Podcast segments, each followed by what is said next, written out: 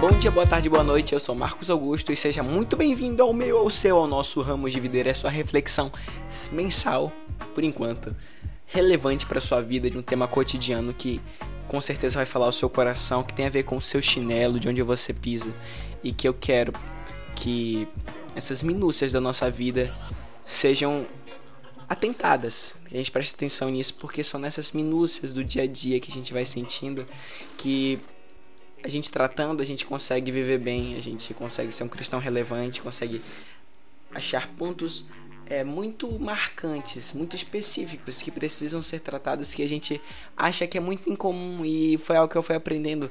Esses temas que eu venho falado é, é algo que acontece muito comigo e o coração, meu coração foi sendo tocado para cara fala. Na verdade isso aí muita gente passa. Confie que no final das contas os, os cristãos têm todas as mesmas angústias, as mesmas dificuldades e, e é isso que eu quero para esse programa, que seja algo que você não sabia que precisava ouvir ou não sabia que tinha alguém que passava pela mesma coisa para que você possa ser edificado e assim ser o cristão relevante na tua comunidade. Fico muito feliz pelo desenvolver, pelo bem que esse podcast tem feito para tantas pessoas do meu cotidiano, por ter chegado mais longe, por receber os investimentos que eu tenho recebido, que no caso foi esse microfone que eu estou usando hoje para gravar, que eu estou muito feliz.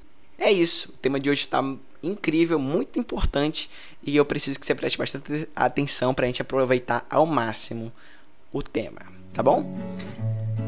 E sem mais delongas, vamos lá.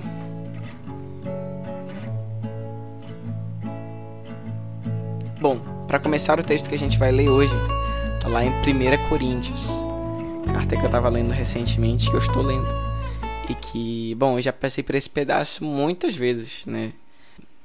É um trecho até bem famoso, eu acho. Mas eu creio que. Eu creio que às vezes é muito pulado pra gente não saber se relacionar bem com ele, não conseguir se enxergar bem nele. Acaba que a gente perde um pouco do tanto que a gente pode aproveitar disso que ele tá falando. Bom, Paulo tá mandando uma mensagem, uma carta à igreja de Corinto, né? Que a gente vê que provavelmente não é a primeira vez que ele manda carta, né? Então, na Bíblia tem 1 Coríntios e 2 Coríntios, e talvez tenha tido uma carta antes de 1 Coríntios, a 0 Coríntios, brincadeira. E Paulo está falando com o pessoal. É interessante a estrutura da carta, porque a Paulo vai falar logo no início elogiando, né?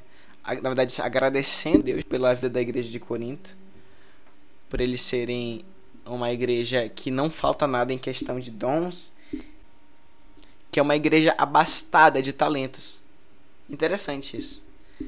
E a primeira paulada que Paulo dá tem a ver com justamente divisão na igreja. Paulo vai falar um pouco disso, sobre o pessoal começar a falar sobre eu sou de Paulo, eu sou de Apolo. E aí, aí Paulo fala que na verdade a sabedoria de Deus é maior do que a sabedoria de homens e mostrando como Paulo também veio assim, não se achando superior a ninguém ou não usando o seu próprio conhecimento. E isso é um tema que a gente pode usar, falar outros dias sobre como a teologia às vezes é mal usada. Né? O, o jovem, quando começa a estudar teologia, está mais preocupado em se promover como mestre do que necessariamente apresentar o evangelho. Isso é algo que todos nós, principalmente homem que começa a estudar a Bíblia, vai ter muito, porque eu também tive e, tem, e luto ainda para que o que a gente vá fazer com o que a gente está aprendendo seja realmente cuidar e não fazer show, né? E no capítulo 3, que é o que a gente vai ler, ele volta para essa questão da divisão da igreja.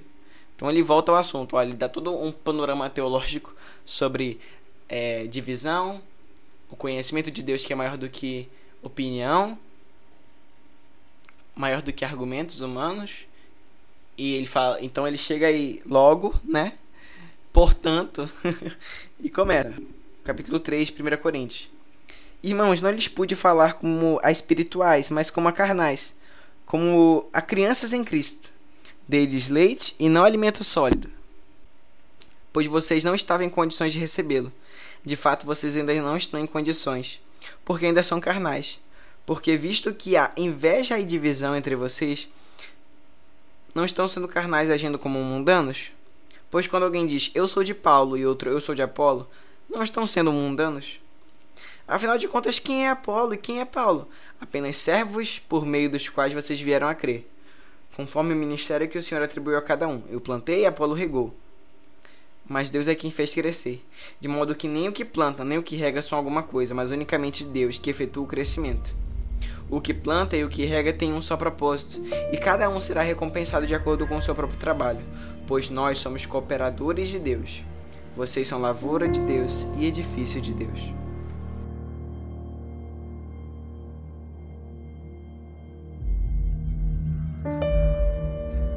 Bom, é sobre isso justamente que a gente vai conversar hoje, sobre discordâncias e divisões na igreja.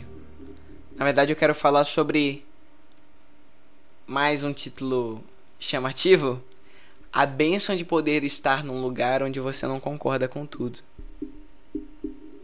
Eu sou bem jovem, tá, galera? Eu tenho só 19 anos. E justamente por ser jovem, as, as opiniões, a, os fatos, né, são muito muito misturados. Que difícil é tratar da mente de forma que o que eu exprima seja querendo levar a verdade para as pessoas e não necessariamente querendo que elas concordem comigo. Rapidamente eu vou dar um panorama de um, da minha história, assim, no, no quesito de vontade de, de gostar de conhecer teologia, essas coisas. Eu comecei a gostar logo quando eu tinha 15 anos. Eu comecei a ter contato com, com teologia no YouTube e, nossa, Claro, se não fosse os canais que eu conheci no início e que eu acompanho até hoje, muitos, eu não estaria aqui falando com vocês, porque aquilo foi me apaixonando, essa vontade de pregar, de, de enxergar a Bíblia como eu nunca tinha enxergado antes. Isso me cativou de uma forma que, nossa, dá vontade de viver disso aqui todo dia. Mas o início, como todo, como tudo que um jovem faz, de 15 anos, a tendência é ter a, carregar a imaturidade de um jovem de 15 anos. Aquilo que foi chegando primeiro foi criando um terreno no meu coração que eu fui tratando como tão uh, sagrado como o texto bíblico, né? O que youtuber X, o pregador X, o pastor X do livro que eu gosto, ou do jeito que eu do jeito que ele prega que eu gosto tanto, fala, nossa, eu levo às alturas e aquilo que eu vejo na minha comunidade que se distorce daquilo que eu tenho gostado de conhecer na internet, dos meus outros mestres, digamos assim, foi me incomodando de uma forma que eu comecei a ser que eu lembro do que eu falava e nossa, que insuportável que eu era. Claro, talvez você que me conheça, que esteja me ouvindo, talvez ainda me ache bem chato, né? Se você me ouve. Mas, graças a Deus, não chega nem perto de como eu comecei e de como isso foi escalonando até chegar a um pico de semi-rebeldia e como essa, esse, esse cair da ficha de o que, que eu tô fazendo me transformou e me dá vontade de conversar sobre esse tipo de assunto, sobre discordância na igreja. O ponto alto desse trecho que eu li é o final. Pois a gente, pois nós somos cooperadores de Deus. Vocês são lavoura de Deus, um lugar onde há o serviço ali, onde a coisa acontece de verdade, nós somos o agente, né? Claro, dependente do agente que é Deus, mas nós somos nós somos o que se pode ver do Senhor, nós somos a igreja que brilha a glória de Cristo, né? Nós somos o que os ímpios veem, os que não têm Deus conseguem ver de Deus. E nós somos edifício de Deus. Não no sentido de que Deus para estar alto depende de nós, ele já está lá independente disso, mas Deus nos monta ele é o cabeça, mas ele é a rocha também. Ele que começou tudo e nos ergue para querer estar juntos, trabalhando juntos, apontando para o cabeça que é Cristo que já está lá em cima. Paulo vai terminar esse esse parágrafo, né, com essa frase dizendo que a gente é lavoura, é edifício de Deus, e ele começa também com algo muito forte. Ele fala que ele não pôde falar como com eles como quem é crente maduro, como como espirituais, mas como a carnais como a crianças em Cristo, como a gente acabou de conhecer o Evangelho. Isso é muito interessante, porque, como eu já tinha conversado com vocês, a carta começa falando sobre ele agradecer a Deus pela igreja não ter nenhuma falta de dons, nem nada disso. Ser é uma igreja abastada, cheia de talentos e cheia de potencial. Mas é aí que tá. A, a riqueza de dons, o lugar onde as coisas acontecem, onde parece que todo mundo é talentoso e cheio de carisma, e você olha, caramba, isso aí só pode ser de Deus. Não vale de nada se a base, a estrutura não for Cristo. Porque se há divisões e invejas e, e pequenos cubículos de, de, de, de intriga, como que a base é Cristo? Uma igreja construída embaixo da rocha vai crescer na direção certa. Só que Paulo vê que não, não está sendo construído muito bem isso aí. Vocês não estão seguindo o alicerce que é Jesus. É como, é como se Jesus fosse um alicerce, mas também um, um passo a passo. Olha, vocês constroem nessa direção aqui, olha. Vocês montam o Lego desse jeito. Então, a partir do momento que cada um começa a ter suas próprias interpretações do passo a passo, o prédio vai ficando todo doido e a tendência é de moronar.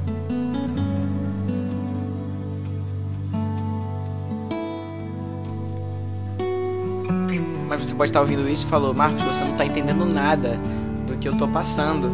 Cara, lá na minha comunidade eu estou ouvindo coisas que são, sabe, insuportáveis de ouvir. Como é que, como é que você quer que eu que eu que eu mude? Como é que você quer que eu pare de falar? Se o que está acontecendo lá é extremamente nocivo para as pessoas ao meu redor. Isso pode te matar, cara. Te matar como cristão, pode fazer mal à sua comunidade. Sempre, sempre se dê o benefício de talvez você estar completamente errado. Por mais que você tenha certeza que o que você está ouvindo é horrível. Por mais que você tenha a sensação muito incômoda do que você está ouvindo, você sempre dá o benefício de, cara, talvez seja chatice minha e tal. Sempre, sempre tente, a, tenda a duvidar da sua própria sabedoria. Sabe por quê? Porque às vezes a gente chega com tantas unhas e dentes para comentar aquilo que a gente não gostou do culto com os nossos amigos que as pessoas saem feridas que ouviram o que você falou. Ou às vezes você corre o risco de chegar lá e falar o que você não gostou. E as pessoas falarem, é, mas se você olhar para dessa forma e tal, nem é tanta coisa assim. Você para, ouve o que seus amigos falam e caramba, eu sou um chatão mesmo. E todo mundo ali sai ouvindo, caramba, Marcos, o, o fulano, ele só vem aqui vendo uma animação para reclamar, esperando que a gente goste da reclamação também. E pouco a pouco a língua vai se deleitando não na tal ideia de não vou falar porque eu tenho que alertar, eu tenho que ser profeta, né? Mostrar o que está errado. Não, a, a, o prazer está muito mais em chegar e falar mal das pessoas ali, do seu pastor que pode ser o cara que for, mas ele acorda e a, o, o, jeito que ele traz sustento para casa dele muitas vezes é, é a igreja, sabe? Ele vive para cuidar de pessoas. Só Deus sabe se ele cumpre essa, essa missão do jeito que Deus quer que ele cumpra. E claro, nosso coração tem nossos julgamentos. E a gente tem que lutar para controlá-los, porque a partir do momento que eles tornam passam da, da ideia de julgamento e viram uma verdade, aquele julgamento de cara, eu acho que esse meu pastor, ele não sei não, acho que ele tá com preguiça de fazer sermão e tal. E esse, esse pensamento vem na sua cabeça, você deixa ele criar raízes aí na sua cabeça, ele vira um fato. Você não faz ideia, você não vive a vida do pastor, mas você já transforma isso num fato. Quando isso virar um fato, cara, você acabou de estar tá pecando de tal forma que você não sabe o mal que você pode trazer com isso. Porque pouco a pouco você vai armando um micro universo ali de pessoas que estão loucas para alguém. Um líder que tem coragem de falar aquilo que tem no que as pessoas também têm no coração. Você está criando adeptos de pessoas que não querem a melhoria da igreja, mas sim querem por defeito, querem mostrar que o que sabem, o que aprenderam, está certo, estão loucas para estarem certas. E quando se trata do edifício do Senhor, não é sobre estar certo, mas sim sobre o bem-estar do reino. Sabe, talvez as coisas que você tenha discordando ou que esteja te incomodando na tua comunidade seja algo que se você parar bem para pensar, você não precisa fazer um alarde ou chamar as pessoas para o canto para falar, não, não é assim. Sabe? Querer criar uma reforma dentro da sua igreja, né? Às vezes é só uma preferência pessoal sua. E que às vezes você começa a criar um mal-estar entre teus irmãos simplesmente porque você quer que as pessoas falem como você fala. Você não quer discípulos de Cristo, mas quer uns discípulos de você mesmo. Quer criar cristãos à sua imagem e semelhança e não a imagem de Cristo.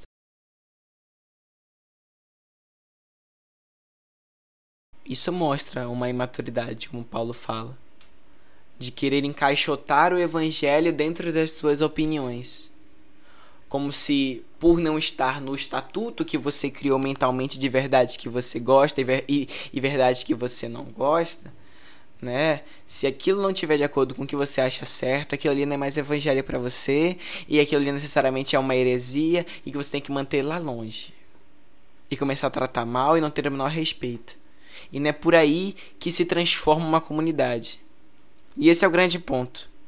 E no momento eu falei aqui que pastores, confissões de fé, pregações, é, movimentos não possam ter erros, mas a forma como a gente quer gerar esse esse cuidado com a nossa comunidade mostra muito sobre como está o nosso coração.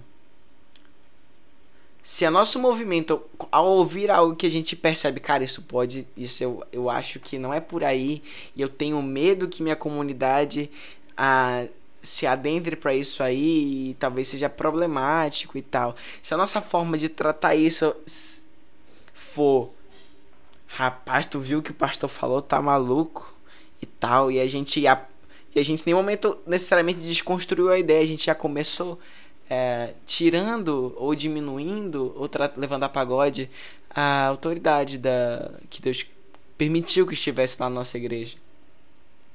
E você pode falar, ah, mas o meu pastor é assim, assim, assado. Tudo bem, eu posso até acreditar em você, mas de qualquer forma, não se, não se, se você, se você começa a, a conversar, a querer cuidar das pessoas, né, por meio de ataques a quem falou algo que você não concorda, você não vai estar tá tratando ninguém. Você vai estar tá criando uma nova igreja dentro da igreja que você congrega e você vai causar uma ruptura futura. Ouça o que eu estou falando. Você pode criar uma ruptura. Você pode acabar com, sei lá, se você for jovem, você pode ser mais acabar sendo mais influente que seu pastor. Você tem que prestar atenção, porque às vezes nós, homens que gostamos de teologia, ah, às vezes o jeito que a gente fala agrada o pessoal e as pessoas vão criando ali um, um, carinho por você maior do que às vezes pelo pastor dos jovens. Você pode criar uma, um baita problemão nos jovens e acaba que você não resolveu problema nenhum. Ficou a galera que concorda pro, com o pastor do lado e ficou a galera que gosta de você pro outro. Aí ficou eu sou de Paulo, eu sou de Apolo, do mesmo jeito que a igreja de Corinto. E alguém falou eu sou de Cristo? Ninguém. Porque não é sobre estar certo, é sobre o bem-estar do reino. Então, não concordou com alguma coisa, muita sabedoria como você vai proceder. Primeiro, né? Queria pôr aqui algumas aplicações para a gente pensar bem sobre como tratar das, das, das discordâncias. Primeiro, no nosso coração. Ouviu, não gostou, fica quieto. Né? Eu digo isso para mim mesmo. Fica quieto né? Porque às vezes porque o cérebro do, do teólogo jovem se acha tão sábia, né? Então, ela ouve uma coisa, ela já produz a, a réplica na hora. Não, não, na verdade é isso aqui. Ou podia ter usado esse termo aqui. A gente vira, como diz o, o Iago do Dois Dedos, ele fala, vira sommelier de, de, de teologia. Hum, faltou um pouquinho disso aqui, né? Então, a gente ouve e já produz uma resposta. Cala a boca, cala a tua boca. Leve em oração reflete bastante na palavra, vê se o que foi dito realmente é um problema. Ok, Jô confessou, Senhor, que isso tem te angustiado, porque tem que ser confessado, Senhor, que você não gostou daquilo que foi dito. Ouviu? Re rumina bastante, né? Ok. Ah, se você tiver alguma liderança de confiança mesmo, que se você for conversar, ela não vai oprimir você e, e falar, não, tá sendo rebelde automaticamente. Você, você tá indo lá com a liderança conversar, né? Só que você não chega. Você, que é uma dica, você não precisa chegar já falando do que você não gostou no culto. Chegue com a sua opinião e o que foi dito. Você não precisa falar quem falou a sua opinião e nem quem falou o que você não gostou. Né? Você fala as duas coisas e vê o que a sua liderança tem a concordar mais. E aí você, olha, viu que a pessoa tendeu a, a, a, achar mais coerente o que você falou, aí você, aí você se abre, olha, tal pessoa falou isso e eu achei um pouco fora e tal, queria saber o que você achava. Enfim, então todo um processo de reconhecer a nossa, a nossa falhabilidade, gente. Porque a partir do momento que você tem certeza de que o pastor sempre está falhando, você está falhando também porque você se está colocando num patamar de coerência teológica que você nunca vai alcançar. Então a gente precisa medir bem as coisas para saber se o que eu estou discordando também realmente é relevante a ser levado para frente essa esse ponto, né? Então, te aconselho também a começar a tomar coragem para falar com seu pastor quando você achar que ele falou algo que não que que achou que ficou ambíguo e tal, porque às vezes o pastor simplesmente falou algo ali no no improviso da pregação ali no decorrer das coisas e não percebeu o que ele falou, mas não foi algo feio necessariamente, mas pode criar desdobramentos em pessoas que não é bom, né? Então, você pode ser alguém que cuida da, do seu próprio pastor. O pastor precisa ser pastoreado também e as ovelhas têm que ajudar a cuidar do pastor. Então, te aconselho a isso. Então, conversou com Deus, olhou para dentro, viu as suas intenções, olha, o que eu estou discordando é porque eu quero o bem da minha comunidade ou porque eu quero estar certo? Depois leva para uma liderança perto de você, depois, se você não tiver essa liderança perto de você, já vai direto com o seu pastor, conversa, se abra e se humilhe, não queira falar: "Olha, pastor, não gostei disso que você falou. Olha, pastor, eu fiquei em dúvida com o que você falou. É, você quer dizer isso?" e tal. Dê sempre benefício da dúvida para quem está ensinando você. Porque, cara, não vale a pena. Não vale a pena sair da comunidade que você tá, das pessoas com que você ama, do, do lugar onde você pode estar sendo edificante para as pessoas, só porque você não concorda com 100%, cara. Porque você está procurando um lugar à sua imagem e semelhança? Você está procurando a pluralidade e a diversidade que existe na igreja de Deus, que está acima de prédios, a igreja espalhada pelo mundo. Tem um monte de gente diferente mas o edifício é sobre Jesus. O que está fundamentado é a rocha, então todo mundo cresce igual. As janelas podem ser, ter decorações diferentes, as cortinas podem ser de outras cores. O piso pode ser diferente, com azulejos diferentes, mas no fim, quando você vai lá para baixo, ver o que está sustentando todos os apartamentos, mesmo com decorações e com pessoas diferentes morando dentro, lá embaixo do edifício, o alicerce é Jesus. E é isso que realmente importa. Se você está vendo que cada vez mais a sua igreja tem se afastado do evangelho verdadeiro e a rocha tem ficado para o lado e está nascendo um, um, um, negócio que você não entende o que, que é, só sabe que não é o edifício de Deus não se preocupe em, em falar mal do pastor. Não aponte para quem está falando errado, mas aponte para a verdade. Ali nas pessoas ao seu redor, pastoreie essas pessoas de verdade como quem se importa e não com quem quer falar, olha o que o pastor está falando é loucura e tal. Se você prega a verdade, o erro é desconstruído e você nem precisou citar o nome de quem está falando errado, né? Mas isso eu tô falando em casos que realmente o que está sendo pregado é o evangelho de prosperidade, um evangelho de idolatria, é, um evangelho de onde o centro é o homem. Você tem que ter muita certeza se isso realmente está acontecendo. Para você não começar algo ruim. Mas se você tiver certeza Pois tudo isso, você tiver certeza que o que está acontecendo é um, é um guia cego levando a sua comunidade que você cresceu lá, que você conheceu, tá levando para um outro caminho que não é o de Jesus, aí você tem que trabalhar, você tem que é, enquanto você for permitido estar ali cuidar daquelas pessoas, não necessariamente apontando ou xingando o pastor, mas pregando a verdade. Só chegue com a verdade. Não fale o que o pastor falou é mentira, né? te aconselho a isso, porque Ah, você não quer necessariamente ser um, um pai de uma revolução. Você quer o bem do reino.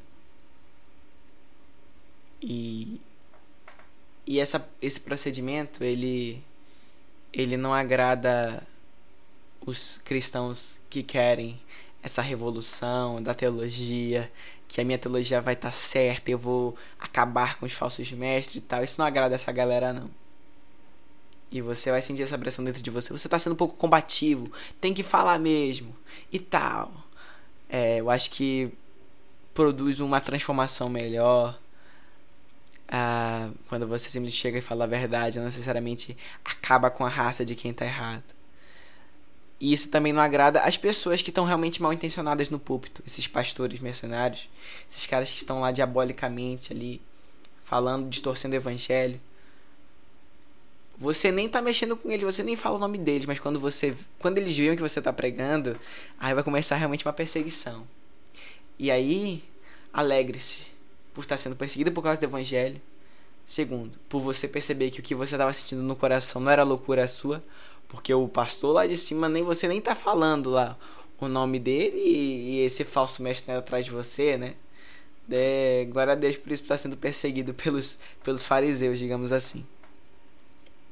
Porque é um privilégio ser perseguido por causa da verdade. E aí, enquanto te permitirem estar lá, cuide daquelas pessoas. Porque nunca foi sobre estar certo. É sobre o bem do edifício do Senhor. É sobre o bem do reino de Deus. Então, enquanto for possível, cara, meu amigo, minha amiga, cuide da tua comunidade. Você não precisa de uma de um terno, você não precisa de uma ordenação, você não precisa de um óleo na cabeça para você ser pastor dos teus irmãos. Todos somos missionários, todos somos pastores, precisamos levar a verdade. Não criando rixas, não levantando movimentos, mas chegando com o evangelho que destrói todas as ideias falsas. E querendo o bem das pessoas, não estar certo. Para que a última coisa que aconteça seja você realmente precisar sair da sua comunidade. E no caso que eu falei, aqui onde você realmente vai até o fim, quem te tira da tua comunidade é os entre aspas, né, pastores, né? Assim, quando o cara tá realmente querendo distorcer o evangelho, ele vem vai te colocar para fora porque ele não suporta a verdade. Assim como Jesus foi tantas vezes expulso da presença dos fariseus por não aguentarem a sã doutrina. Vai trazer coceira nos ouvidos. E você não precisou xingá-los, não precisou desrespeitá-los, não precisou tratar mal. Sempre tem a maior autoestima das pessoas, mesmo que você não entenda porque aquela pessoa tá ali e faça o seu. Faça o seu pastoreio ali, né, com amor e apontando para que o verdadeiro pastor é Jesus e que a gente tem que estar tá junto, a igreja tem que estar tá junto. É isso que eu tenho para falar com vocês, galera, porque vale muito a pena permanecer na tua comunidade, seja ela como for, com os defeitos que ela tiver, porque é um presente de Deus. Tantas pessoas sedentas por Cristo, que você possa levar Cristo para aquelas pessoas. Ser Jesus na vida delas é o que eu queria conversar com vocês. Muito obrigado pelo tempo de vocês, pelo amor. Que o Senhor fique com vocês. Oro pelas comunidades de cada um. É, muito obrigado pelo carinho. E fique com Deus. Seja um ótimo apartamento nesse edifício. Tchau.